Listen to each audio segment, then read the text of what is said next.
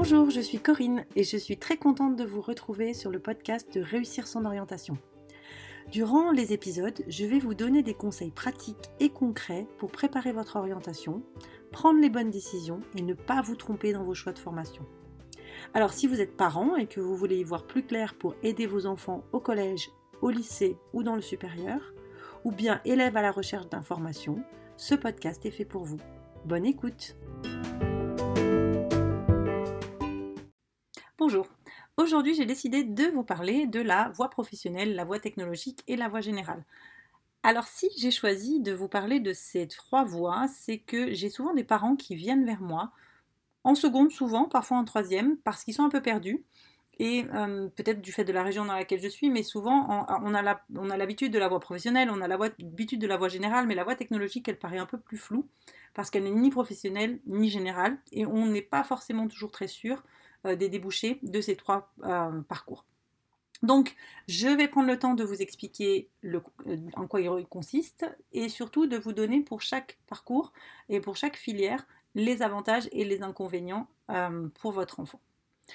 Alors, on va commencer par la voie professionnelle. Donc, la voie professionnelle, logiquement, c'est une voie qu'on va suivre après la troisième. C'est à ce moment-là que le conseil de classe de troisième va vous demander si votre enfant veut, suivre une voie pro ou veut suivre une voie générale ou technologique. Donc, en voie professionnelle après la troisième, on a deux possibilités. Soit le CAP, qui va se faire en deux ans, avec à la fois des matières euh, à l'école, mais aussi euh, des semaines de stage ou alors de choisir directement de faire un bac professionnel en trois ans. Le bac professionnel euh, peut être rejoint après une seconde générale, si évidemment la filière a encore la place et si le conseil de classe de seconde euh, valide cet avis évidemment. Alors, euh, la voie professionnelle, pour moi, je vais la recommander à des élèves qui ont envie d'apprendre un métier. Alors c'est vrai qu'en troisième, c'est pas toujours le cas, en seconde non plus. Euh, parce qu'on n'a pas forcément une idée très claire, donc ça peut valoir la peine de se faire accompagner sur les types de métiers et les types de séries. Il y en a 115 hein, spécialités dans les, dans, bacs pro, donc il y a de quoi, il y a de quoi faire. Si votre enfant ne sait pas trop quel métier il veut faire, mais que malgré tout vous sentez qu'aujourd'hui il n'a pas envie de faire des études après le bac, ou alors il a envie peut-être de faire des études très courtes, mais l'école c'est pas son truc, qu'il n'a pas envie de rester assis derrière un bureau tout le temps, que l'abstraction, la mémorisation, les apprentissages scolaires en général, c'est pas évident pour lui, peut-être que la voie pro pourrait être une alternative assez intéressante. Alors, quels sont les avantages de la voie professionnelle? Déjà, euh, en ce qui concerne le baccalauréat professionnel, comme son nom l'indique, le baccalauréat professionnel est un baccalauréat. Donc, qui dit baccalauréat dit la possibilité en fait de continuer ses études dans le supérieur. Alors, il faut savoir qu'aujourd'hui, euh, les BTS ont des quotas de euh, places réservées justement au baccalauréat professionnel. Et ça peut être le cas aussi dans certains BUT. Donc on sait que pour les bacs pro qui auront réussi un bon parcours, leur poursuite en, en BTS va être euh, plus ou moins garantie. Euh, il faut savoir qu'aujourd'hui, il y a 60% de, bacheliers professionnels qui continuent après, euh, qui s'arrêtent, qui vont dans la vie active, mais euh, il y en a quand même 40% qui continuent, et ce chiffre, il va être amené à, se développer dans les dans les années euh, proches. Et c'est vrai qu'on va encourager de plus en plus les BTS à faire euh, des baccalauréats, des, les, par contre, les, les bacs pro à faire euh, des BTS le plus souvent en alternance. Il faut savoir aussi qu'il y a des classes spécifiques, des classes préparatoires commerciales et scientifiques spécifiques pour les baccalauréats professionnels dans lesquels on va les préparer eux aussi à faire des concours pour des écoles de commerce ou pour des concours pour des écoles d'ingénieurs pour évidemment les bacs pro plutôt scientifique. Donc c'est vrai que la poursuite d'études, elle est envisageable après un bac pro, euh, en tous les cas pour les bons baccalauréats professionnels. Alors, quels sont les inconvénients de la faute dans la série professionnelle? Eh Il faut savoir que euh, malgré tout, continuer dans l'enseignement supérieur après un bac professionnel n'est pas forcément facile. Alors clairement, dans des formations comme les BUT et surtout les BTS, les baccalauréats professionnels ont un gros avantage parce qu'ils ont déjà fait des stages, donc toute la pratique professionnelle, ils l'ont plus ou moins déjà acquise. Enfin, ils en ont déjà acquis beaucoup et ils, ils arrivent quand même avec un avantage. Maintenant, il faut savoir que euh, sur les matières plus générales, la marche est assez haute. Il faut savoir aussi que le plus souvent en bac pro, il n'y a pas forcément de devoirs à la maison. Euh, c'est en train de changer, ça aussi. Hein. on essaye de les préparer le mieux en mieux euh, avec la poursuite d'études en BTS, mais il faut savoir malgré tout que le rythme des études supérieures, le travail à la maison, euh, la mixité avec les publics parfois euh, fait que la, marche est haute et les premiers mois de la formation en BTS peuvent être assez décourageantes et donc il faudra être prêt et prêt à, épauler votre enfant et à lui dire que ben voilà, ça finit par marcher. les, taux de réussite au BTS sont, sont, bons chez les bacs pro, en tous les cas chez certains bacs pro mais c'est pas forcément évident au départ. Concernant la deuxième voie, qui est la voie technologique, donc c'est cette voie qui n'existe pas dans, tous les pays, enfin dans très peu de pays, qui n'est ni pro ni générale, elle peut être intéressante euh, pour certains élèves, euh, certains élèves aussi. Alors il faut savoir qu'à l'inverse de la voie techno, la voie pro, euh, pardon, l'inverse de la voie pro, la voie techno, elle, elle se commence uniquement en première. Euh, moi, c'est une voie que je vais recommander à des élèves qui, après la seconde, se rendent compte que l'école, c'est pas forcément fait pour eux pendant longtemps et donc que leur souhait, c'est vraiment de faire des études courtes de, deux ans, de trois ans. Alors après, pourquoi pas, hein, ils sont pas fermés à, continuer, mais ils aimeraient bien y aller par palier. C'est des élèves qui ont souvent besoin de matières plus concrètes. Et donc c'est vrai qu'en voie techno, on va retrouver des matières comme le management, on va retrouver des matières comme les sciences de laboratoire, on peut retrouver les arts appliqués. En tous les cas, on va avoir un peu plus de concret. Et à côté des matières générales aussi. Et ce sont des élèves qui ont de très bonnes capacités pratiques, de très bonnes capacités humaines, mais la rédaction, l'abstraction, c'est compliqué. Ou alors, ça peut être des élèves aussi qui ont beaucoup travaillé, euh, qui ont peut-être ces capacités rédactionnelles et ces capacités d'abstraction, mais qui n'ont plus du tout confiance en eux parce que euh, n'ont pas forcément bien réussi et ils ont besoin vraiment d'être soutenus, d'être encadrés par une équipe de profs qui vont voir régulièrement. Et c'est vrai que les professeurs de, bac technologique ont souvent les, les élèves avec euh, souvent, un grand nombre d'heures, les connaissent bien. Et donc c'est vrai que ça peut être intéressant pour des élèves qui ont un peu perdu confiance en eux de reprendre un bac. Euh, technologique.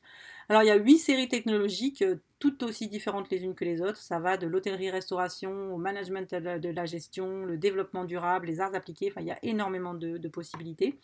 il faut savoir évidemment que toutes les séries technologiques ne sont pas présentes dans tous les établissements et que suivre euh, un bac technologique euh, particulier peut vouloir dire aussi changer d'établissement en première et pour certains élèves ça peut être un petit peu compliqué mais ça vaut la peine peut-être de faire des journées portes ouvertes. Alors Malgré tout, attention, euh, pour certaines filières technologiques, euh, il va falloir avoir suivi l'option en seconde pour pouvoir en continuer en première et en terminale. C'est pas forcément obligatoire, mais en l'occurrence, euh, c'est vrai que les, établissements vont donner la priorité à leurs élèves qui ont suivi l'option. Et donc, parfois, envisager un bac techno en première sous-entend déjà avoir changé d'établissement en seconde pour pouvoir faire la bonne option. Et il faut aussi savoir que dans certaines académies, il y a des quotas euh, et donc euh, un nombre de places réservées à certains élèves. Je vois par exemple euh, pour les STMG, c'est une formation qui était extrêmement populaire, extrêmement demandée, et d'autres formations technologiques le sont moins. Donc on a mis des quotas sur les nombres de places en STMG pour pouvoir donner la possibilité à d'autres formations technologiques de se développer. Donc ça aussi, c'est des choses auxquelles il va falloir réfléchir. Alors les avantages de la série technologique, c'est que euh, aujourd'hui, si vous voulez, euh, votre enfant veut faire un BUT euh, ou un BTS, c'est-à-dire des études en deux ans ou des études en trois ans, eh bien avec un bac techno, un bon bac techno évidemment, on a beaucoup plus de chances d'avoir une place qu'avec un bac général moyen, très moyen. Donc c'est un calcul à faire si on se dit qu'on veut aujourd'hui que son fils ou sa fille fasse des études courtes euh, dans le système public. Il faut savoir aussi que, euh, comme le niveau d'abstraction est quand même beaucoup moins élevé, obtenir des bons résultats, voire accéder même à des classes préparatoires spécifiques pour les séries technologiques, euh, c'est possible et même relativement facile pour les élèves qui vont vraiment vraiment se mettre au travail rapidement. Et c'est vrai que pour les élèves que moi j'ai eu en bac technologique qui avaient depuis longtemps eu de mauvaises notes à l'école, se retrouver enfin avec des bonnes notes parce que le travail paye, c'est vraiment gratifiant et ça rebooste la confiance et ça a permis à certaines étudiantes, par exemple, élèves qui ont fait des classes, qui sont devenues étudiantes et qui ont fait des classes préparatoires, par exemple, d'obtenir euh, de très belles écoles et aujourd'hui d'avoir des métiers euh, vraiment de, très bonne qualité. Alors l'inconvénient, évidemment, il faut savoir que la préparation des, élèves de série de bac techno, elle n'est pas forcément adaptée pour l'université. Les universités le savent bien. Et souvent, lorsqu'un élève de bac techno fait une demande de formation, j'imagine par exemple un bac STMG qui fait une demande de, en psycho, la réponse, ça va pas être oui, mais ça va être oui si. Donc ça veut dire oui, mais tu vas faire une année de mise à niveau. Et c'est vrai que pour certains élèves de STMG, cette mise à niveau, euh, ils n'en ont pas envie et donc euh, c'est assez décevant et, bon, et contraignant et donc il faut le savoir. Autre chose aussi, c'est vrai que parfois l'ambiance de la classe euh, des séries technologiques n'est pas toujours extrêmement studieuse et pour pouvoir réussir un bon baccalauréat techno, ce qu'il faut avoir pour pouvoir continuer, il va falloir faire abstraction de tout ça et vraiment mettre l'emphase sur son travail personnel pour pouvoir réussir. Et donc ça, il faut évidemment le savoir. Dernière possibilité pour vos enfants, c'est la première générale. Alors la première générale, moi je la recommande aux élèves qui partent tout de suite dès le départ en seconde, qui savent qu'ils vont vouloir faire des études longues, c'est-à-dire études longues c'est au moins 5 ans. C'est des élèves qui sont globalement autonomes, ce sont des élèves qui savent rédiger, qui ont des capacités d'abstraction, qui arrivent un petit peu à voir le fonctionnement des systèmes, des structures, et qui ont aussi la capacité euh, de travailler tout seul à la maison, de travailler tout seul en cours, et qui vont pouvoir voilà, donc faire preuve d'autonomie. Alors, l'avantage de la première générale, c'est qu'en première et en terminale générale, on apprend les bases nécessaires pour la poursuite d'études en post-bac, enfin en tous les cas dans les études post-bac longues. C'est à ce moment-là qu'on va apprendre la dissertation, c'est à ce moment-là qu'on va apprendre les raisonnements logiques et euh, c'est à ce moment-là qu'on va travailler des matières théoriques un petit peu plus en détail grâce aux spécialités. Donc c'est vrai que pour partir à l'université, c'est quand même beaucoup plus facile de réussir si on a fait une voie générale, puisque c'est la voie qui est faite pour l'université.